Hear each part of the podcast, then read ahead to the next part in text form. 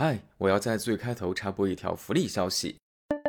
为了感谢大家对情绪便利店的支持，本年度的听友福利活动即将开启。我个人准备了几份纪念性的礼物，类似于名人签名书这种感觉的。抽奖时间预计在十月中旬，抽奖方式之后会在播客听友群中公布。那进入听友群的条件也很简单：一，情绪便利店的播客听友。特别欢迎所有 LGBTQ 群体及性少数友好人士（括号谢绝任何情况和身份下的极端对立，没必要）。二、禁止广告。三、群风是属于冷淡路线，平时群内不必热络。如果你不害怕冷清，最佳。那听了条件之后，如果你还感兴趣的话，可以添加播客小助手的微信 moodmart m o o d m a r t。备注听友群就能通过了。如果英文没听清，我会把它放在文稿区当中。其实掐指一算哈，我好像已经光是正式确认关系的，我好像已经谈过七个了，哈哈，感觉能跟麦当娜老师看齐了。麦当娜好像谈过十六个。当我遇见你，万丈火焰重又升起。我当时看到这句话，特别特别特别的感动。因因为我觉得爱的能力是需要后天不断的去锻炼和强化的，但爱本身能带给我的那种治愈和内心深层次的慰藉是无可替代的，所以我很向往那种万丈火焰重又升起的感觉。他们是谁？是躲在柜子里的人。也许空气稀薄，看不到风景，但在这寸密闭性的空间里，能让人有些许的安全感，哪怕这种感觉也许只是错觉。据中国性少数群体生存状况报告显示，在中国社会当中，性少数人群的能见度依然极低，在学校、工作单位或宗教社群中。仅有约百分之五的性少数人士选择公开自己的性倾向、性别身份或独特的性别表达方式。当然，有更多的人向关系亲密的家人出轨，但即使这部分人，也仅占性少数人群的百分之十五。也许，人遇到最困难的一件事情就是真实的面对自己。如果要再增加一件，那可能就是能否将真实的自己面对他人。嗨，我是十月，本期内容是上集的延续，会继续我和浩浩的聊天。尽管内容健康且绿色无害，但鉴于含有性取向等话题的涉及未成年人，请谨慎收听。话说，上次我跟浩浩聊到了他跟妈妈出柜后两人的矛盾。开始逐渐激化，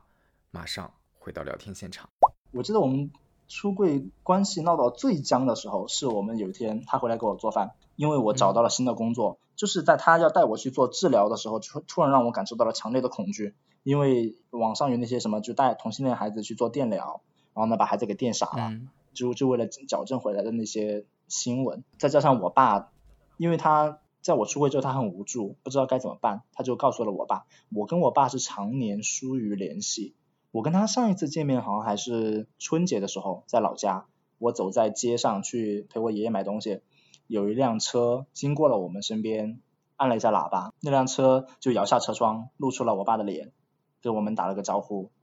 然后呢，我跟他短暂的寒暄了两句，他就又开走了。就那是我上一次唯一跟他见面。然后呢，我们那几个春节也没有见第二次面。我们平时呢也不会有任何电话的或者聊天的来往，但是我妈这么多年就很怪她没有尽到教育我的责任，所以她就觉得我出柜这个事情跟他我变成同性恋这个事情跟她也息息相关，她要让我爸也必须背起这个责任来。我爸听到这个事情呢，就整个人暴怒，扬言要把我送到监狱里面去关起来，因为他以前是那种混黑社会的那种。嗯，所以他就是一开口就要把我抓到监狱里面关起来，呃，找一群人来打我啊之类的。我当时听到这个极其的难过，我当时我妈的面就哭了，我妈就开始骂我说，她说你哭什么？你连这点都承受不了，那以后你还怎么走这条路？你还怎么去面对别人的眼光？就你为什么要这么脆弱？我就一方面就想到我爸这个事情非常的难过，然后另一方面呢又要接受我妈的辱骂，然后那天呢我们就又就着这个问题就开始争吵，吵到最后呢。我就又变得有点歇斯底里，因为我本身当时躁狂症也还在发作期，就很容易变得情绪暴躁。我当时就说，我跟你们家没有任何关系，我以后跟你也没任何关系。你不是觉得我让你在亲戚面前丢人吗？那我就跟你们这个家族没有任何关联了。就以后我每个月给你打钱，呃，我们就再也不来往了。你现在这套房子我也不住了，我一个人搬出去住，我们以后再也不要见面。我妈就马上就把头转过去了，就不看我。然后就过了很长一段时间，转过头来跟我说的第一句话是，以后每个月打多少钱？好，我当时想说，这个女人我算你狠哈，就是我都已经料到这个狠话了，你居然还就是每个月打多少钱，就是大不了就要就要这么执行了呗。于是接下来的接近两个月吧，一个多月，我们都没有再见过一次面，也没有说过一句话。嗯嗯，当然没有删微信啊什么的，但是我们就基本上就断绝任何联系了。当时。我恢复工作的原因，也是因为当时在我爸跟我妈那么极端的情况之下，要带我去医院做治疗，我当时就产生了很强烈的恐惧，所以我就迫切的想要恢复工作的愿望。当时在本地找了一家是我妈非常非常信赖，就如雷贯耳的那种公司，所以那是我跟我妈关系的第一个缓和点。嗯。结果因为我爸这个事情的横插一脚，我跟他又到了这种关系决裂的边缘，在接下来一个。多月没有联系的状态底下，我跟他发任何消息他都不回，就跟他发一些什么个出色伙伴的一些嗯视频啊或者是一些科普啊，他也完全不回我。直到两个月之之后的某一天，他突然回家给我做饭，这是他第一次那么主动，但是又正面的说出，他说你大姨劝我对你好一点，说你这么多年在外头肯定也很不容易，你们这个群体也不容易。嗯，而且他还跟我看了很多，就是你们这个群体的一些什么文章啊、视频啊，然后就说他比以前能接受很多了。那个时候是我们出柜已经接近半年的时候，第一次让我觉得好像看到了一点点的希望。嗯，但他对于孩子这个执念真的是绕不过去，不管你是男的还是女的，不管你喜欢男的还是喜欢女的，你都必须要完成你的使命，那就是生孩子，生育工具。就是你人生绕不开的责任。我说我妈，我真的就不想要孩子，就起码我目前就是真的完全不想要孩子。然后包括代孕这个，我就我不管别人到底是代孕还是不是代孕哈，我不予置评。但是我自己也没有办法接受代孕，我觉得它里面有还是存在很多伦理问题。就比如说我花钱去买一个女性的子宫，完事再生一个自己的孩子，我 怎么觉得接受不了？就是人的身体。我觉得，就我我我就是觉得，就是人的身体，就除了劳动力以外，任何一个地方都是不能贩卖的，就哪怕是在对方自愿的情况之下，我也不能接受。他就一一直对这个事情就很窝火，想劝我要一个孩子。我有天就跟他说，我说妈，我们都已经这么苦了，人生的苦难这么多，就不介意，就是多一个孩子，没有孩子这个事儿，就苦难多一个也不多。他就说我要让他绝后，我要让他断绝香火，让他死不瞑目，下去了没有办法见老祖宗，没有脸。我就说妈，我生了孩，我就算代孕一个孩子，那也不是跟着你姓啊，你这么操心香火的问题，你本来香火就续不上啊。然后，而且我们都是炎黄子孙，你怎么这么见外嘛？我说我想领养一个，他不他不要，他说要亲生的。我说我说都是炎黄子孙，怎么这么分你我呢？嗯，但是从实际上来讲，其实领养也是没有办法做到的。对不对啊？对，就是我不知道你查没查过这个相关的消息。是，就是领养的条件太严苛了，即使是一对异性恋夫妻，他们去领养都是难上加难，有一些很苛刻的那种筛选的条件，对你进行各方面的了解和调查呀，更别说我们这种单身男性。所以其实我是有一段时间，在我焦虑症发作的那段时间，就是他会让我思考各种问题，我会为以后的养老的问题由衷感到焦虑和迷茫。就是因为我本身身体就很差，然后我又是一个很害怕孤独的人，就是我一方面我会会让自己保持孤独的状态，因为这样会烦恼更少更安全，但是另一方面呢，我有时候会又会非常的害怕孤独，而且这种孤独的排解，就是我以前可以靠读书、靠听歌或者靠写点东西，或者说跟好就像现在这样跟好朋友打电话来排解，但我现在渐渐的没有办法再排解出去，我会变得恐惧衰老。很久很久以前读过那个周作人的书，它里面说受则多辱，就是说活得越久，人受受到的屈辱就会越多，就受受则多辱，就劝你早点死算了，就人活到个四五十岁差不多了，可以，就不要到那种耄耋老人，整个人很衰败，也没人照顾，然后就很惨。嗯，我妈也对此，她她在这方面的焦虑比我还严重。我觉得这是他想让我有一个孩子的最直接的原因，就是在这个地方，孩子的主要功能就是用来养老的。嗯，但我现在也没有想到一个很好的解决办法，因为我对找另外一个男人，然后缔结一个长久的、颠扑不破的、始终互相陪伴的这么一段关系的缔结，也感到很悲观。所以养老这个问题还真的还蛮无解的。所以前段时间那个议定伴侣的监护法律。我才会那么感兴趣，就去那个稍微了解了一下。我还比较好奇的是，你妈妈现在还会再问你那个问题吗？就是你你要不要再找个女朋友，要不要结婚？她现在还会再问吗？有，就是妈妈总有侥幸心理，她她嗯，她会期待有一天你突然就喜欢女的了，或者突然带回来一个女朋友。我妈的原话就是说，她真的睡着了都要笑醒了。她说：“你不要给妈一个惊喜哈，妈会吓坏的。”我说妈，你放心，为了你的身心健康，我绝对不让你吓坏。天哪，每一天需要跟妈妈也要斗智斗勇。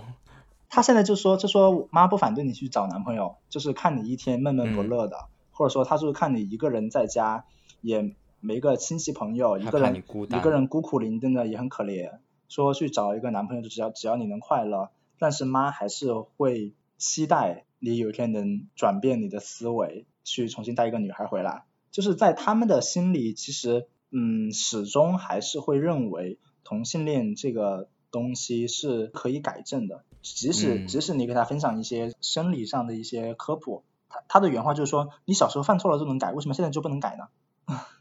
他说人的思维都是可以转变的，只要思维一变，那行为自然就跟着变了。他始终还是有这样的念头，区别只在于他以前会很强迫我，现在只是向我表露。他的这种愿望，或者是偶尔他还是会很焦灼，因为偶尔我最近身体不是很好，他会很很焦虑的跟跟我说说，你看你你那个身体有多差，你找一个女朋友，两个人安安心心的一起好好过日子，多好多完美的家庭，他会这样跟我说。哎呀，这个真的是没有办法说，就是一方面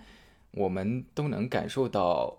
家人对你的这种关爱，跟他们是实实在在的希望你好。嗯，但与此同时，在某一些涉及到人生原则的问题，我又觉得我们确实又彼此有着不同的。对的，嗯，而且他们对于男性的所有认知都来自于他生活当中接触到的那些直男。嗯，然后我妈那个那一辈的人呢，再加上重庆这个环境，男人普遍都是打老婆的，就是家暴男很多，脾气暴躁男也很多，身材走样，长得很丑，中年发福。酗酒、抽烟、打牌，这种形象基本上都是那一辈人我生活中的长辈的男性的普遍共性，所以他会由衷的感到恶心。就是他当他带入这种情况，两个男人，那而且是这种形象的男人，而且是随着时间推移，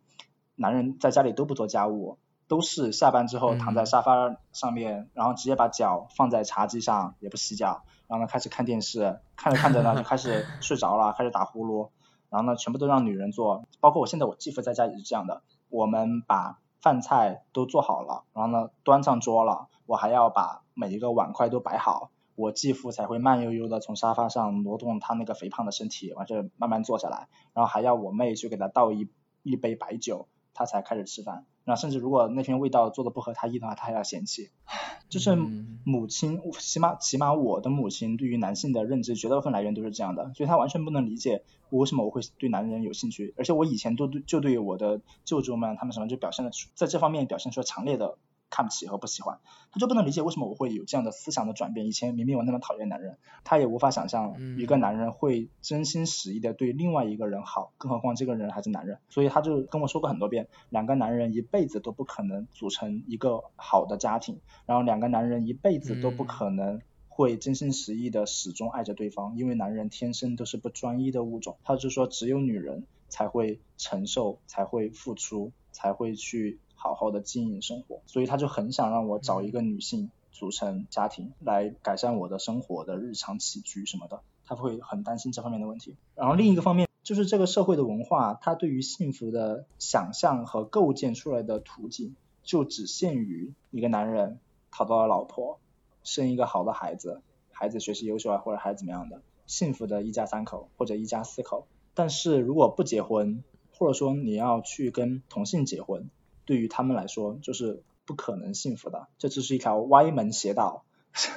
就及时回头是岸，对于他们来说是这样的。嗯，这个确实就由来已久，我觉得他可能不会是短时间之内，你说这个思想潮流怎么就能席卷到好像大家普遍都能有一个新的一个认知。好像也不会。其实我还挺好奇这个问题的，就是我有些时候也在想，因为毕竟我们跟我们父辈这一代人有着很大的年年龄差距嘛。比如说你讲你妈妈的很多的想法，我觉得其实我妈妈或者我爸爸，就他们这一代人普遍可能都会有一些他们那一代的刻板印象。我一直好奇的就是，比如说在到我们这一代，当然我们现在没有孩子啊，嗯，当我们在成长到他们那个年纪的时候。因为我们周围也会有一些朋友嘛，他们可能那个时候也会抚养自己的的子女，嗯，那他们在对子女的这个认识上，会不会就真的能更先先进吗？还是说，始终这个时代当中就是会有百分比的，就是有百分之多少的人，你无论是处于哪个时代，他注定就接受不了，他注定就没有办法能够有像我们一样的认知。就我自己有些时候，我我也很好奇，就我也不知道答案是什么。我对这个问题也持悲观态度吧，因为好像每一代长一辈的人，因为我是做广告的嘛，我觉得就是是个社会捧年轻人的臭脚，这事儿趋势非常明显，就是好像所有人都会认为，只要这个人是年轻的，他就是有希望的，他的前途一定是光明的。他在以后呢，一定会做到上一辈没有做到的更好的事情的。然后呢，他的思维、行动、他的社会生活什么的各方面都会进化的。但我觉得不是这样啊，因为每一个上一辈的人，他们以前也是年轻人变的呀。然后如果就反正就我在网络上观看到的很多年轻人的发言，B 站也好，抖音也好，还是微博，还是豆瓣、虎扑，很多思想腐朽、臭不可闻。让人失望的年轻人数量非常之巨大，甚至好像还在扩散。他们思想中表现出来的愚昧和狭隘，我不觉得是符合一代更比一代强的这个规律的。感觉一代更比一代强的可能只有蓝孚电池吧。而且我觉得在中国，很多家长都是可以接受别人的孩子是同性恋，但无法接受自己的孩子是同性恋。我觉得这个规律是普遍存在的，所以身边的朋友们，或者说在网上接触的那些年轻人们，他们可能也表现得很豁达。他们对于对于网络上那些新闻里面的同性恋群体，可能也表现的没有那么强烈的反抗意识，甚至会有支援的意识。但是等他们真的拥有了自己的孩子，等他们逐渐年长之后，当他自己的骨肉至亲摆在自己面前的时候，他是否还能坚定的说出我的小孩是同性恋，我也无所谓啊？我对此是抱有怀疑态度的，所以很多年轻人他的那些说我以后会对我的子女更开明，还没有经过实际的检验，没有经过他们真的拥有了自己的孩子之后的检验。如果干说的话，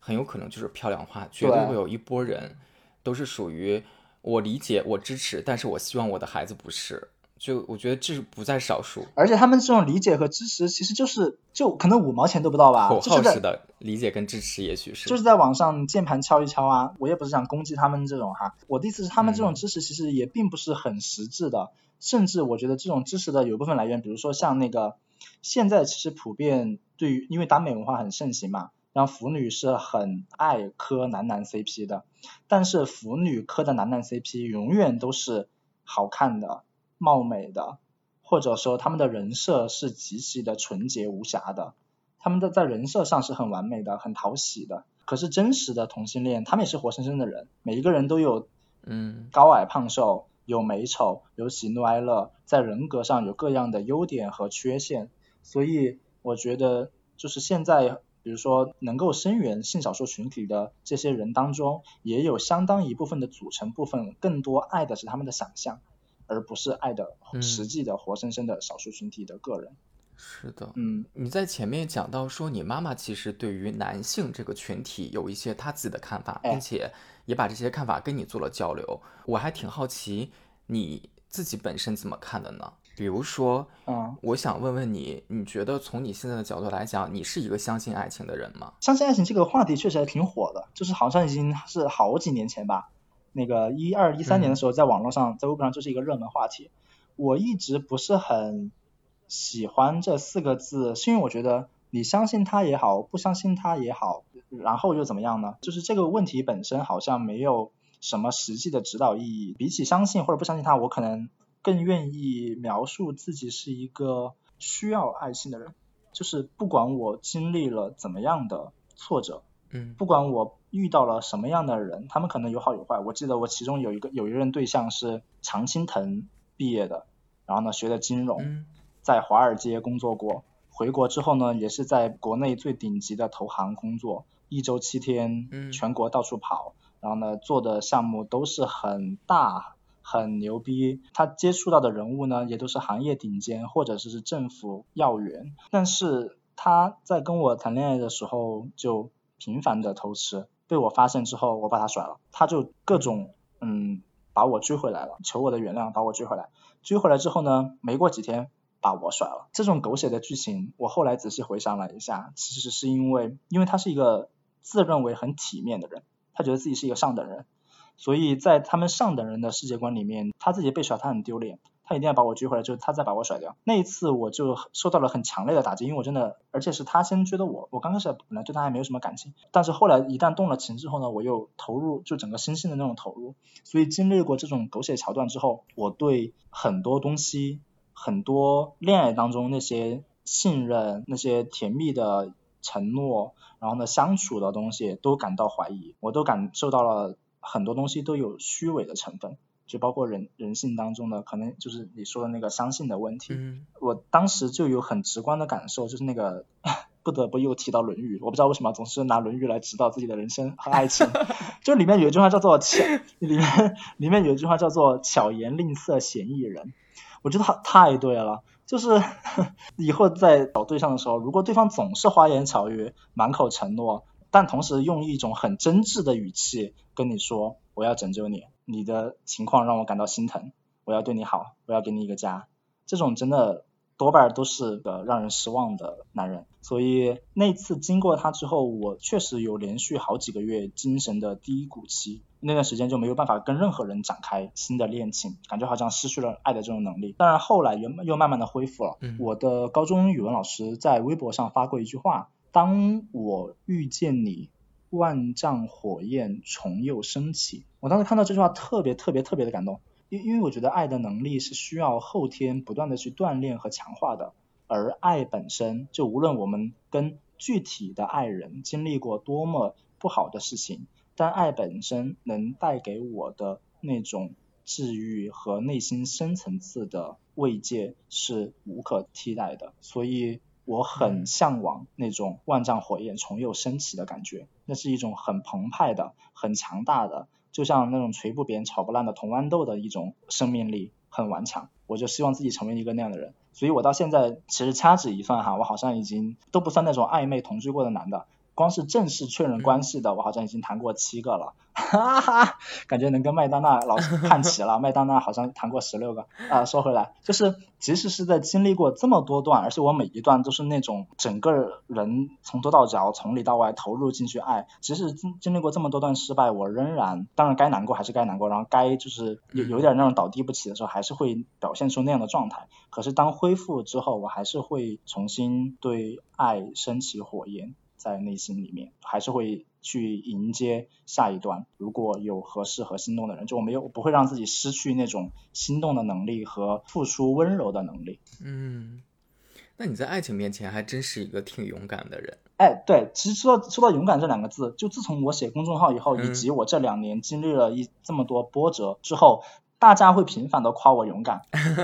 如果以前夸我勇敢，我会真的会高兴好几天。但我现在逐渐觉得，不是因为我勇敢，而是因为我们这个社会太对勇敢这种品质太稀缺了，以至于我只是做了很多正常人应该做的事情，但是在这个稀缺的环境当中，就变成了勇敢的人。嗯，比如说那个，我觉得欠债还钱，因为我还债的方式还蛮极端的。我去年五月份重新恢复工作，就从同时开始做福瑞接活，因为因为在本地我的年薪比较高，所以相相应而来就工作压力也非常大。再加上现在内内卷又非常严重，我们那个项目内卷也极其严重啊！希望我的公司不要听到这个。所所以当时我就是周一到周五从早到晚，即使是在重庆都会经常加班到十二点给公司打工，然后周末呢又从早到晚是熬通宵那种做福瑞写方案改方案，然后呢让客户让客户满意，而且我生活也极端的压缩成本，就是我吃的会克制自己花钱，我尽能吃便宜的时候我就尽量不会去吃贵的，然后出门能坐地铁的时候呢我也不会打车，虽然去年还是打了很多车，嗯反正我每个月就是在很快速的在还钱，所以那个那二十万就是很快几个月之后我就还上了。然后我嗯朋友们就各种溢美之词，觉得我好会赚钱啊！我 没有，我我当时就说还好还好，因为真的会赚钱的人真的太多了，在北京遇到的太多了，就包括我现在年薪可能在重庆算高的，但是真的放在北上广也就不值一提吧。基本上每一个新认识我的人都会被我还钱这个事情给震惊到。然后呢，甚甚至我前任就是因为这个事情对我产生了第一次心动，他本人的表述哈，啊，因为这件事情对你产生了心动。是的，是的，因为他是一个 他是一个很贪恋物质的人，当然也不是什么呃，我也不想对他有什么贬义，他就是会会在这方面更看重，哦，他觉得你的赚钱能力对，因为他很在意生活品生了钦佩，之情。他很在意生活品质，再加上嗯我也很愿意为他花钱，所以他就觉得就是是一个很好的伴侣。然后还还有一些包括像出柜这样的事情，再或者是我会诚实的在文章在公众号里面写我内心每一个真实的想法，表露无遗。嗯，大家会用勇敢这样的词语来、嗯、形容形容我，但我是觉得我只是做了很正常的举动，我甚至有时候会觉得自己做的不好。嗯，我觉得我们现在确实缺少了很多很基本的品质或者是美德。小的时候吧，我也有一种感觉，就听到很多词都是很宏大，嗯，但是我突然发现，我有点明白为什么要把很多词，你还特意写成口号放出来，因为我就发现，确实现实生活中很多人就缺少，就像我们讲到的勇敢，哪怕还有很基础的诚实，对，忠诚，甚至于爱岗敬业，我就觉得有很多词，其实你听起来都是很基本的词，但你会发现有很多人真的就是做不是到。就是因为这些词小时候我们都如雷贯耳，我是直到是这两年我才真的意识到这些品质的宝贵之处是需要人主动的去学习、去锻炼自己，把自己捏成那个形状。我觉得可能除了极少部分人天赋异禀以外，绝大部分人应该都是一个白膜。就是不管是勇敢这种品质，还是什么在爱里面表现出来的温柔、理解、包容、付出、忠诚这些东西，都是后天需要后天习得的。我的个人感受是这样，因为随着你的年纪增长，你要先去理解这些品质意味着什么，你才会发自内心的想要去拥有它。如果就是你对温柔的理解仅限于在微信上发两个宝宝，然后发两个抱抱，那你也不可能成为一个真正温柔的人。或者说你对善良的理解，我我现在越长大越觉得善良这个品质真的极其极其极其的重要，它又极其极其极其的稀稀缺。嗯，有所以有时候别人问我，就是你对你未来的理想型是什么？我说我希望他是一个善良温柔的人，我会为这样的人很心动，然后对方会一脸懵啊。接下来有一个问题，我也想问问你，就是关于在情感方面，嗯，有没有一个你最近这段时间你在想的，这个可能是你困惑的，也可能你在思考的，有关于情感上的一个一个问题或者一个点吗？可能就是角角色问题吧。角色问题越来越困扰我，就是当我嗯越来越想要谈恋爱的时候，那就意味着我可能就是要频繁的发生跟不同的人去交流，就可能对方的就是彼此双方喜欢的类型是什么，或者说我们大家的那个生活习惯是什么，你的属性是什么，嗯，我就会每次都要很麻烦的跟人解释，就是因为我的照片和外表看起来就很像零，但是我又 但是我又不是很区分，但我又不是很区分一零，而且、嗯。啊，我就首先我觉得一零这个词的发明就带有一种很强烈的性的暧昧，因为一零就是体味嘛，然后呢，我们用嗯。性的体位的姿势来作为标签划分阵营来定义我是谁。可是异性恋从来都不会用体位来给他们打标签，要么就说这个人是钻石王老五，你没听说过这个人是观音坐莲男，就是你不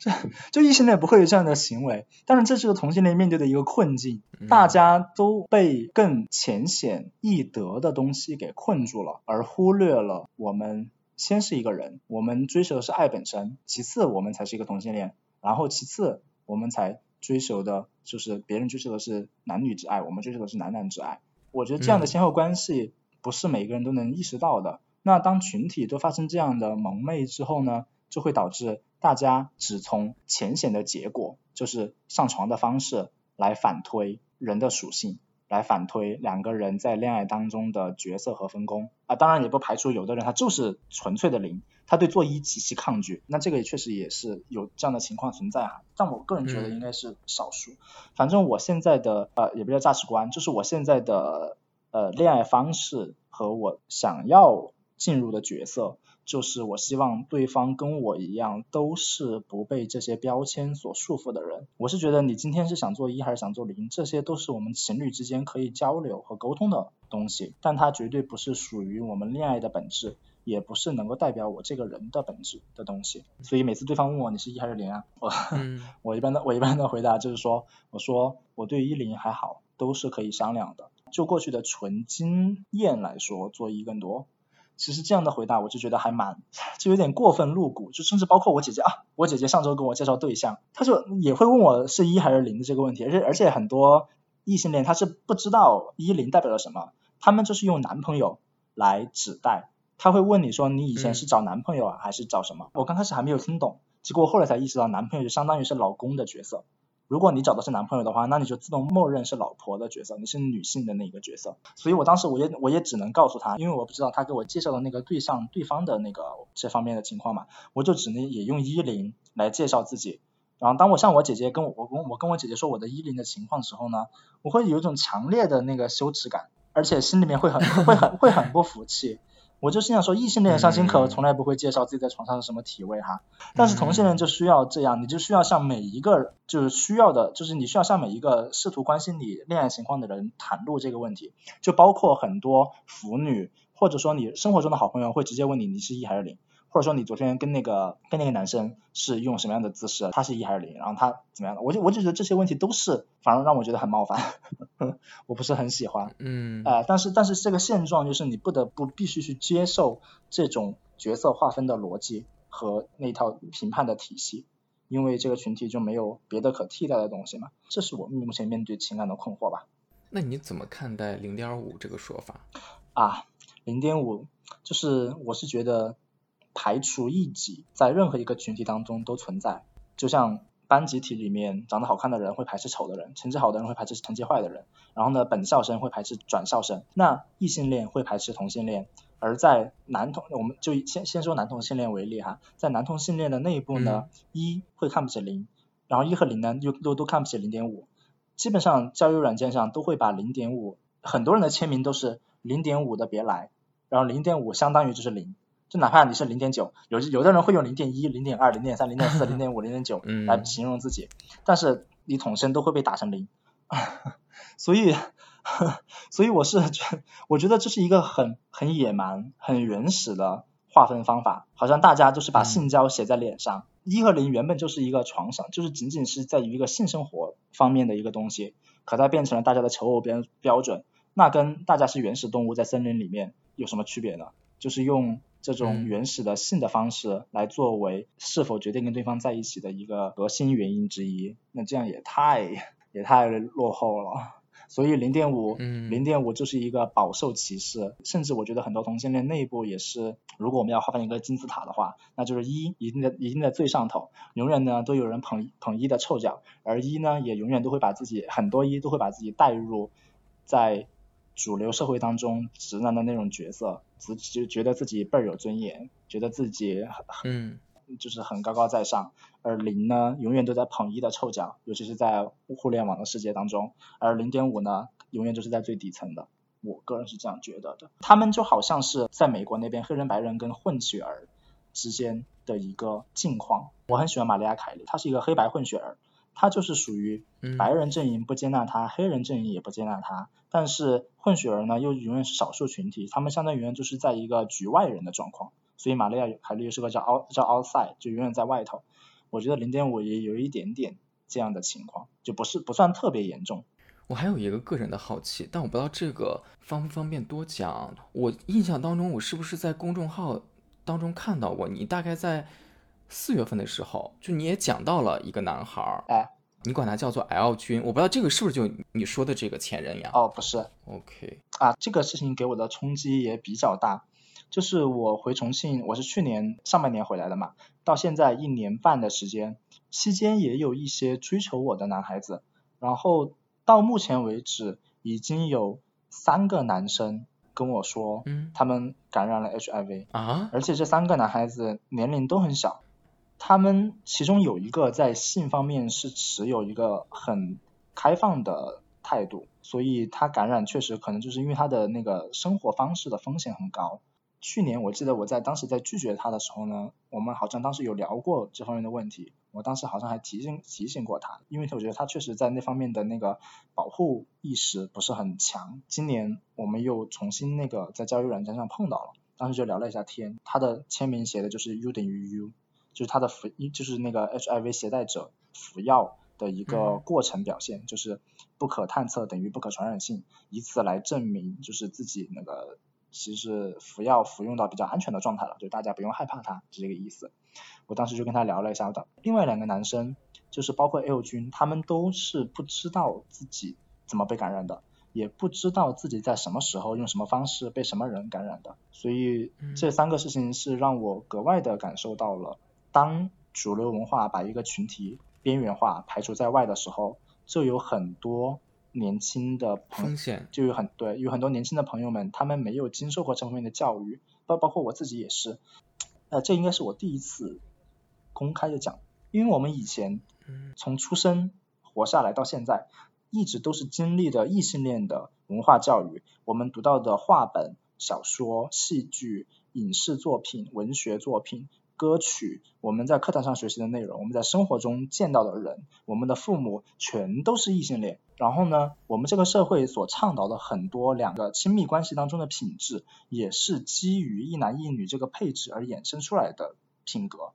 再加上我们在十八岁以前都是过的集体主义的生活，大家的心理都是被忽视的。那一个男生如果他在这个过程当中突然觉醒了他的性取向，他有一天突然意识到自己不对劲儿，喜欢男生，而这个时候他又得不到一个正确的引导，因为他身边受到的所有的文化和教育都是跟异性恋相关的嘛。那这个时候他应该怎么自处呢？我觉得就是很容易导致，再加上我们生活中的琐事又那么多，在学生时代你要忧心高考，上了大学之后呢，大学的生活又是那么丰富，给人的自由，但同时又没有告诉你怎么应该使用这种自由。然后毕业工作之后呢，就更加的工作和生活关于以及人生未来的琐事就随之接踵而来。所以我觉得那两个男生就跟我以前我自认为觉得很像、很共鸣的一个点，就是我们十八岁一夜之间高考结束之后就被打上了大人的标签，可是却没有人告诉我们这前后的转换，以及对于性少数群体来说，我们应该注意的事情是什么？我们自己到底是谁？嗯我应该如何看待这种身份？那我在这种身份当中，对我以后生活的影响和变化是什么？全都没有，就全都是要自己探索的。这过程当中就很容易发生危险事故，就包括在性的教育也非常的少，我们学校根本就没有任何性教育，异性恋的性教育都稀薄至此，更别说关于同性恋的性教育，再加上男同性恋的性交方式本身也存在一定的风险性，在某些方法上。我记得我大一的时候，这个事情我很少提起来，但我现在已经基本走出来了。我大一的时候刚到外头去读书，军训结束以后，有一天觉得很无所事事，在网上看到了那个 Blue 那个交友软件，我当时下载下来之后，我们学校里面有一个工科的学长，他好像是大四，约我见面。那是我人生中第一次面基，我甚至当时都不知道面基这个词语是什么。他约我在我们在那个绕了几圈，然后他慢慢的就把我带到了工科院办那边，然后我们走着走着，因为我从来没有去过那边，当时我对学校还不是很熟，他把我带到了厕所里面，然后呢强迫我为他口交，他就把当时在一个很狭窄、很阴暗也很臭的一个厕所里面，他。就把我的头按下去，然后呢，我当时就想抗拒，但我当时就是有很强烈的恐惧，因为就是整个环境包括对方都是陌生的，他就就是一边脱裤子就一边把他那个下体就塞进我嘴里，我当时就一就立时的表现出干呕。他结束了之后就提裤子走人了，我当时就是一直在不停的那个漱口，漱完口之后呢，我就是走出来就走到那个趴着垃圾桶一直在干呕，呕到后头呢，我就蹲坐在就一屁股坐在了那个地板上石砖上，那个石砖还是碎的，就很很硌人。我就一直在哭，那一刻我就很强烈的厌恶自己的身体。我记得在网上有人在科普，就是不要责怪性侵害者，就是受到性侵害的女生为什么会讨好，呃，就是侵害过的那个男生，就是因为，当他们受到了很强烈的伤害之后，而且是那种身体上的，他们会有这种强烈的自我厌恶、自我否定，甚至自毁的这种意识。这个时候，他们唯一重建的这种，而且他们也没办法告诉别人嘛，唯一能够重建心理、抓住最后一根稻草活下去的希望，就是他们只能说服自己，就是说，对方虽然对他做了那样的事情，但对方也有可能是喜欢他的，是对他好的，所以很多性受侵害者的人反而有可能会爱上对方。嗯，我当时肯定是没有，就是真正受过性侵的那些女孩。的那么严重的地步哈，但我当时那天晚上就是在垃圾桶上边边干呕边狂哭的时候呢，我就产生了很强烈的那种自我讨厌，我回回去是洗了很久的澡，然后就包括我就一直始终觉得口腔里面那种味道，就对方身体的味道还停留在我口腔里面，以至于我在从那一年到后头，直到是前两年谈的所有对象。或者说暧昧过的男生，我都没有办法没有办法顺利的帮助对方完成口交这个行为。嗯，只要对方一流出那个前列腺的液体，我就会马上干呕。然后我也没有给任何一任对象讲过我这个经历，所以他们也不知道。可能有个别还挺懵的吧，对我这种强烈的反应。嗯，唉，所以那个今年回来就是包括你提到 L 君的事情，我是对嗯这个群体受到的边缘化的待遇以及。酿成了很多次生灾害的恶果，有时候想起来会感到很愤怒。嗯，哎呀，就有很多无奈的地方，真的就是。嗯，那你现在回到重庆之后，你觉得现在的生活跟之前在北京差别很大吗？会？我现在在重庆的生活就是，我觉得跟我在北京也没有差别特别大，就是。几乎不出去社交，因为就像我最开始说的，我本身其实没有几个朋友，而且我不喜欢那种失望或者受伤害的感觉，所以，嗯，呃，我很少出门参加社交活动，而且我对那种怎么说，家境很优越，或者说，他整个人从头到脚非常的潮流，非常洋气，很高级，整个人也很健谈。然后呢，在比如说一起玩那个桌游的时候呢，他也很会 social 的那种人，我会感到不由自主的紧张，甚至感到一些恐惧，就我会感觉自己不适合，就是不配 在那样的社交的场合当中，所以我现在就很少出门的一个状态，就可能就算出门，我也是跟自己的好朋友或者个别关系好的同事就出去吃吃饭、聊聊天、唱一下歌这样。现在的生活能让你会更自在一些吗？嗯，这个问题可能要分好几个方面，就是它在不同的方面有不同的表现。就首先在工作和居住的这一块儿，因为我不用再租房子了，我也不用再频繁的流离失所搬家。我在北京真的好频繁的搬家，所以就是住自己的房子会安心很多。就是我在重庆那种城市文化带给我的那种亲切感和熟悉感，会让我没有那么强烈的漂泊和流浪的感觉。在北京，嗯，会有一种无法落定，当然可能也跟我当时生病就是太严重，就是遭遇到的困难实在太多了有关系。生病生病是主要因素，另一个就是收入，嗯，我现在的收入是比在北京的时候比起来就翻了一倍还多，所以，嗯，我觉得收入确实是很大的一个生活质量的保证以及底气吧，就会对生活安心一点。但是精神状态或者说。我觉得首先重庆还是没有北京好玩，在城在家里面遇到的人会相对老实一些，这这种老实不是说对方就是很很憨厚温和，我感我感觉到处都有心思油滑的人吧，呃，这种老实是说就可能在北京遇到的人是形形色色的，就大家的思维会比较光怪陆离，稀奇古怪的，嗯。大家都在一起碰撞，会让我觉得更好玩。但是就是呃每个人的性格特征都比相对来说会鲜明一些。当然重庆也有这样的人，只不过感觉碰到这样的人机嗯那个频次会变少。几率小一些。是的是的嗯嗯，另一方面就是就是随着时间流逝，我觉得不管我现在在哪个城市，随着我年纪的增长，随着日子一天天的过去，我会感受到一种迷失感，就是我不知道为什么日子往下走的理由是什么。就是在北京，可能还能用一些日常生活来暂时暂时转移注意力，就是跟朋友出去玩，或者说去看一些展啊什么的。但是就在重庆娱乐生活相对没有那么丰富的情况之下，我会不停的被那些形而上的问题给困扰住，被虚无主义，就是被那种很空洞的东西给包裹住，然后就掉入了那种虚无的思考当中。你现在还是类似于是广告行业这个领域吗？嗯，算，因为我听你前面有聊到说，现在加班也还挺多的。哦，就你现在的工作节奏其实也还是一个啊，比北京跟北京比起来，我觉得还是要轻松太多了。哦，是，只是说在重庆这样的城市，这个工作压力也算首屈一指的。嗯，我刚才以为你之前讲说什么，还会不会也是每天什么加班到十二点啊，什么周末有可能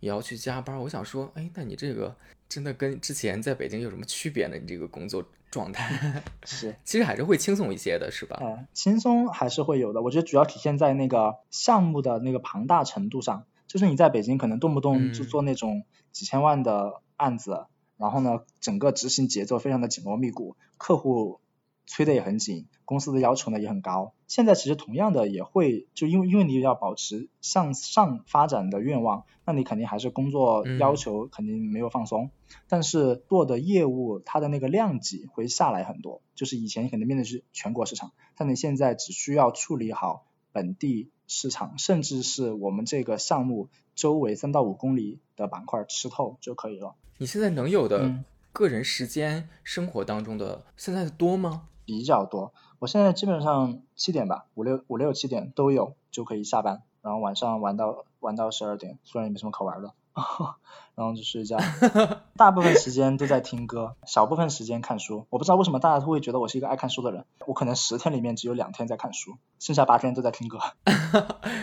但你记忆力也还蛮好的，因为我记得你前面在聊天的时候提到了好几本书，然后你还能很准确的记住之前的看到的这些书里的话是啊，我很怕我掉书袋。其实我刚才讲的时候，就是我有好好几次想想讲的时候憋憋回去了，因为我不想变成那种很掉书袋，然后呢很很很卖弄自己读过什么书的人，因为就是真的大师太多了，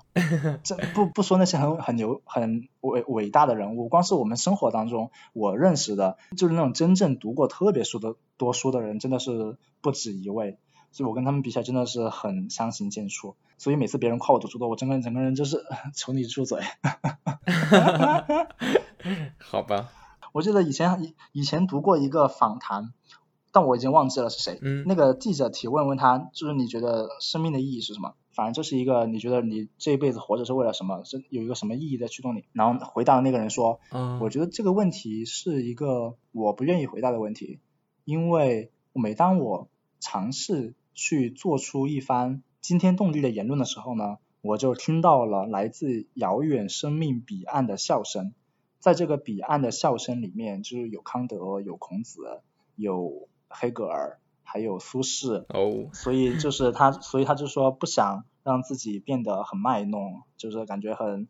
博学、很深刻啊，怎么样的？当时这个回答就有点影响到我。嗯，今年是你毕业的第四年，哎，对的，就这四年，我跟你聊下来哈，我就觉得你真的经历了非常多的事情，就从大学毕业到一个社会人的身份的转变，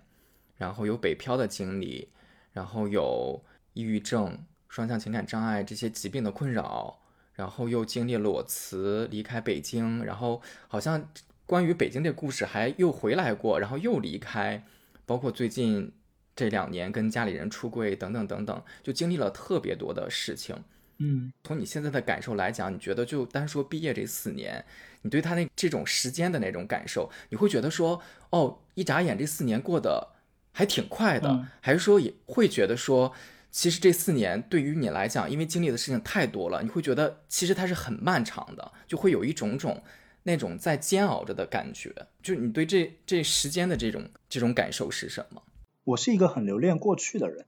嗯，去年在跨年的时候，当时整个微博就整个网络世界朋友圈都是一片欢腾，嗯，所有人都在说新年新年好，或者说在许祝福的愿望，都为这种岁末年初而感到高兴。但我当时，嗯，可能是可能也有点情绪发作的原因在，当时发了一条很愤怒的微博，大概意思就是没有任何值得可高兴的，因为改变的只有日历上的数字，但是任何实质的改变都没有，就是生活的痛苦依然是痛苦，所以我不知道喜从何来。然后我在这种全民欢腾中感到格外的不融入，就格格不入，感到很强烈的不适应。嗯，对，所以其实如果回过头一看，自己已经工作了四年，确实有点难以接受。就是仔细想，自自己居然打工这么久了，嗯，而且以后还要再摧残几十年，真的很很啊，很需要心理的强大。但但是我从来没有感觉的，就说我经历的比普通的同龄人更多，而产生了任何的沧桑感。或者说志得意满，就是我经看我经历了好多啊，我克服了好多啊，我从来没有过这样的想法，就是因为一一方面，加缪写过一句话叫做活得好不如活得多。其实我过去几年的经历，嗯，当然总体上都是痛苦的，甚至每一件事情几乎都是痛苦的，但是他们唯一有一点是让我觉得我的会。拓宽了我生命的宽度和深度。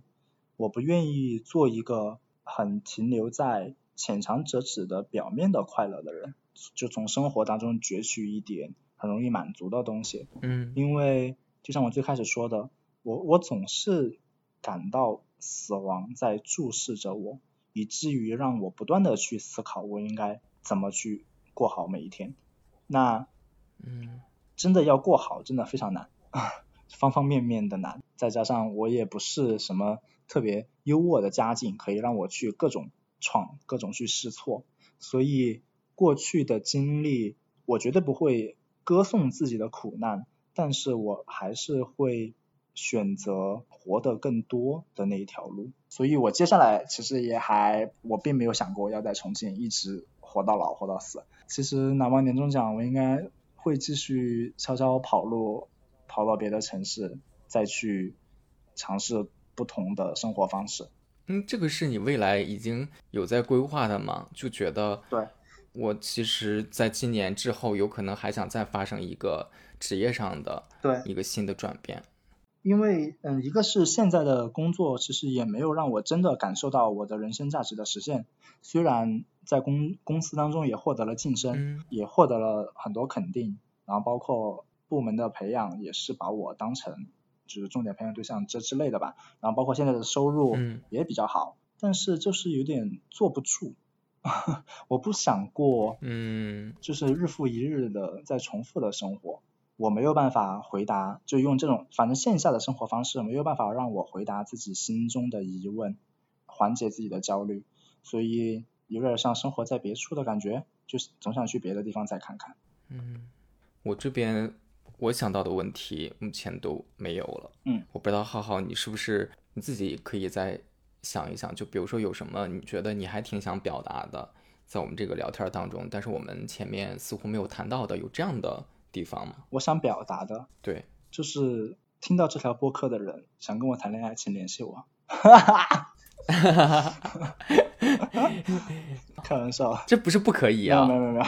突然就像最后想抖这个机灵。那我问一下吧，哎。你说，如果要是想联系你，怎么联系啊？啊？去你的公众号可以找你是吗？啊，没有没有，好好的这个公众号叫做都是遗言啊，这听起来怎么那么不吉利啊？你说说，在